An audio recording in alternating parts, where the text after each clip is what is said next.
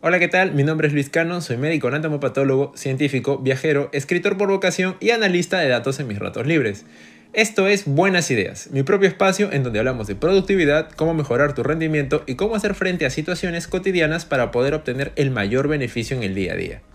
Para el día de hoy he preparado algo de lo que quería hablar desde hace ya un tiempo. Un momento oscuro que viví en carne propia hace ya 5 años. Hoy estoy enfrente de una prueba similar, pero las cosas marchan mucho mejor. Me hubiera gustado que alguien me dijera lo que debía saber en ese momento, pero como diría un célebre escritor a quien yo admiro y recomiendo leer, Friedrich Nietzsche, cuando llegue el sufrimiento, míralo a la cara y enfréntate a él.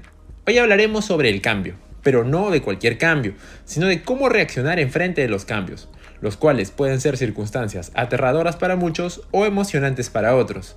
Sea cual sea el caso, por voluntad propia o porque la vida nos pone en esas circunstancias, el cambio es inevitable y debemos saber afrontarlo.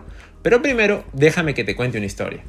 Un día un joven muchacho, recién graduado de la escuela de medicina, con su título de anatomopatólogo, cogió sus maletas, las pocas prendas que tenía y tomó un avión dejando su tierra atrás. Este muchacho se embarcó en un viaje que le cambiaría la vida, pero lo que él no sabía era el precio que tenía que pagar. Con lágrimas en los ojos, vio desde la zona de embarco del aeropuerto cómo todo lo que conocía se quedaba atrás. Su familia, sus amigos, sus costumbres, su casa. Sabía que no había marcha atrás, porque si quieres forjarte un destino hay que saber dejar cosas para poder abrazar otras. Con un billete con destino a Europa, en un país del todo diferente, con una lengua romántica pero difícil de pronunciar, con personas cuyas costumbres estaban a años luz de las suyas, y sobre todo con seis horas de adelanto, un día sábado por la tarde este muchacho llegó a tierras francesas. El cambio fue brutal. Faltarían palabras para describir todo lo que desde el inicio él sintió. Dormir era imposible la primera semana, porque mientras en su tierra natal eran las 6 de la tarde, en aquel país ya rondaba la medianoche y el sueño no tocaba su puerta. La noche se hizo eterna. Él escogió la televisión como compañera, pero en un idioma totalmente diferente, incluso la tele fue una mala opción. Sin teléfono para poder activar una línea de internet, desconectado de todo el mundo en una habitación de 5x4, aquel muchacho vivía lo que llamó las noches eternas. El sol salía a las 6 de la mañana y el sueño recién empezaba a asomarse a sus ojos. En su país los domingos se trabaja, como todo país del tercer mundo, hay que romperse el lomo para ganarse el pan. Pero en el país donde estaba, los fines de semana se descansa, las tiendas duermen y los comercios bostezan. Él no sabía nada, nadie se lo había dicho. Ese día después de dormir hasta la una de la tarde, aquella persona pasó hambre. Pero había restaurantes. Una solución llegaba a su cabeza. Exquisitos filetes de carne acompañados de pan y vino. Sin embargo, en su cabeza las matemáticas le decían no, ya que no podía evitar comparar el precio de su moneda con la del lugar, cuatro veces más. Un plato de 20 soles en su tierra valía 80 allá. Y como el sol no abriga lo mismo que en Francia, que en Perú, él decidió buscar diferentes opciones. Así pasaron los días, comunicándose con señas, tratando de articular palabras, escribiendo cuando podía y usando Google Translate cada vez que era posible. Solo y encerrado en el lugar donde estaba, se hizo la pregunta que todo el mundo se hace cuando toca fondo. ¿Qué estoy haciendo aquí? ¿Por qué no regreso a mi país? ¿Por qué debo soportar o sufrir todo esto? Las paredes no hablan, así que él mismo debió encontrar su respuesta. Y en sus momentos de soledad, encontró palabras de un amigo escritor que diseccionó el mundo mejor que nadie. Hablamos una vez más de Friedrich Nietzsche y la frase que todo cambió. Es la perseverancia la que hace grande a los hombres, no la fuerza. Con la poca fuerza que le quedaba, moralmente quebrado y socialmente aislado, este muchacho recordó las palabras de su padre. No has de temer al cambio, al contrario, abrázalo como tu amigo, porque la oportunidad está en él. Con tiempo y mucha paciencia, los problemas se hicieron más llevaderos. Se habituó a los horarios, empezó a comer mejor, aprendió la lengua y pudo comunicarse. No fue simple, tampoco fácil, pero con paciencia y tiempo, todo lo que sabía que podía tener lo tuvo. Y ahora, este muchacho, cinco años después, cogió sus maletas y vive la misma experiencia, pero ahora es mucho más sabio y ahora es mucho más cauto. Esta historia Fue lo que me pasó cuando dejé mi país y empecé mis estudios doctorales en Francia.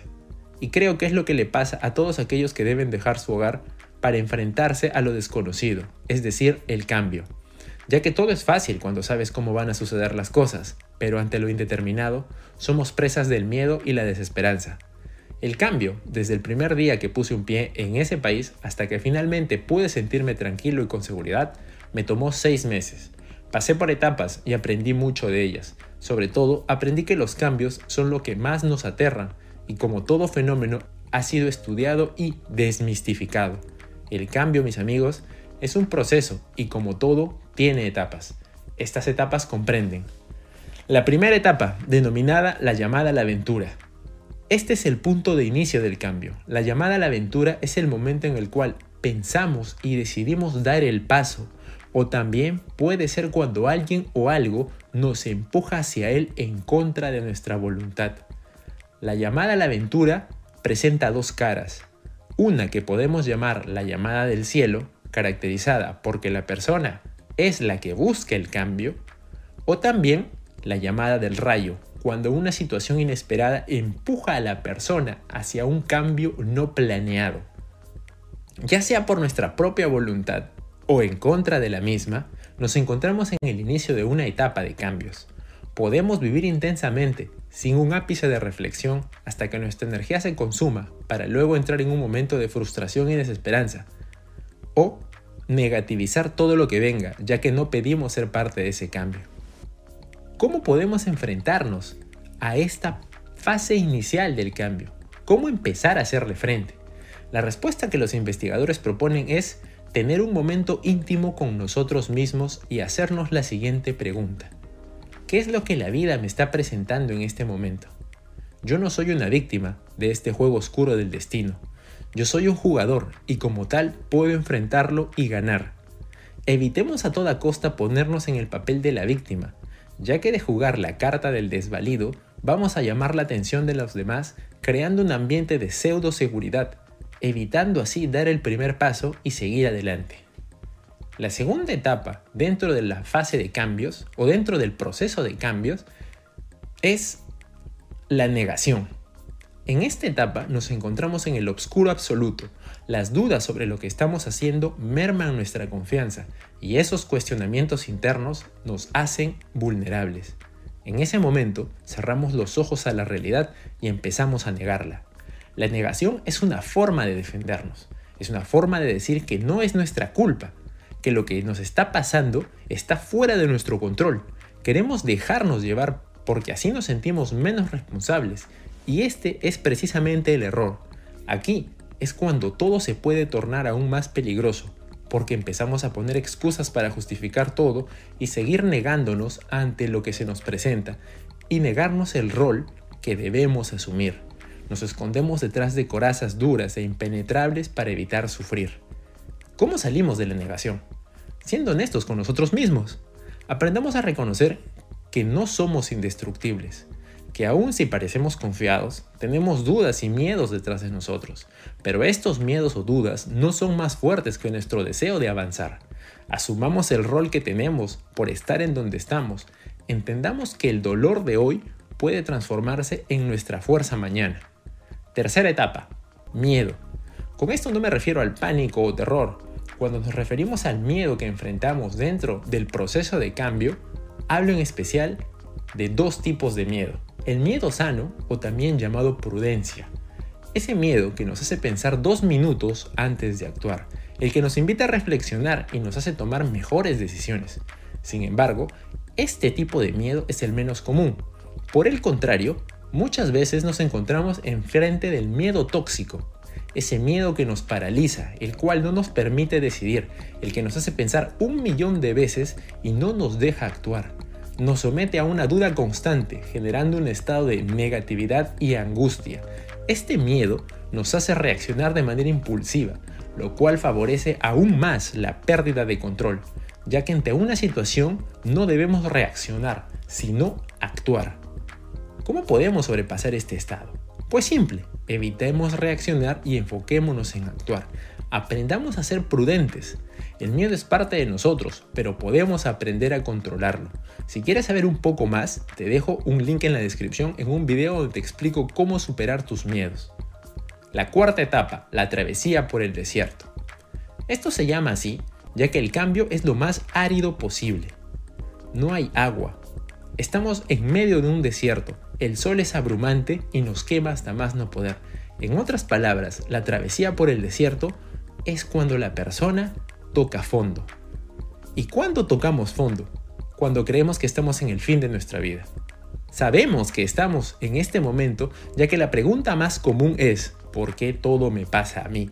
¿Qué he hecho para merecer esto? Llega la culpa, la frustración y también, si no lo sabemos controlar, la desesperación. Pero es justo en este momento donde el cambio se hace efectivo, por decirlo así. Cuando tocamos fondo es cuando tenemos la oportunidad de levantarnos. En este preciso momento, antes de caer en el valle de la desesperanza, la pregunta que tiene el poder de cambiarlo todo es, ¿qué es lo que puedo ganar de aquí? ¿Qué es lo que debo dejar para poder salir de esto? Es aquí cuando el cambio empieza su efecto en nosotros. Si queremos avanzar hay que dejar algo, para ganar algo hay que estar dispuestos a perder algo. Quinta y última etapa, la creación de una nueva realidad. Recuerda que en la película Batman, el Caballero de la Noche, Harvey Dent dice una frase que simboliza la esperanza en medio de la crisis que el Joker ha creado. La noche es más oscura antes del amanecer. Antes del amanecer. Eso quiere decir que siempre, a pesar de la adversidad, la luz llega. Esta etapa es nuestra luz, cuando hemos aceptado el hecho de que las cosas cambian, cuando hemos decidido qué sacrificar, cuando nuestros cinco sentidos están de nuevo de nuestro lado, es cuando las cosas comienzan a tomar el rumbo correcto. Para crear esta nueva realidad a nuestro antojo, lo que necesitamos es desarrollar hábitos. Los hábitos, o lo que también podemos llamar rutinas, son los pilares esenciales para que nuestro ambiente sea el que queremos. Nuestros nuevos hábitos deben ser reforzados por argumentos de fuerza, los cuales agregan la motivación necesaria para poder construir nuestra nueva realidad y nos ayudan a conquistarla. Si quieres saber cómo un hábito puede cambiar tu vida, te dejo el link en la descripción. Y si sobrepasamos los 50 likes, la próxima semana hablaremos de cómo empezar a construir hábitos desde cero. Quiero acabar este video con una frase que me gustó mucho y la dijo Nelson Mandela. No es valiente el que no tiene miedo, sino el que aprende a conquistarlo. Espero que hayan disfrutado el programa de la semana. Si fue así, déjenme un like y un comentario contándome qué es lo que opinan. Si te sientes cómodo con el contenido que hago, considera suscribirte para ser parte de la familia de buenas ideas. Muchas gracias y nos vemos hasta la próxima. Chao.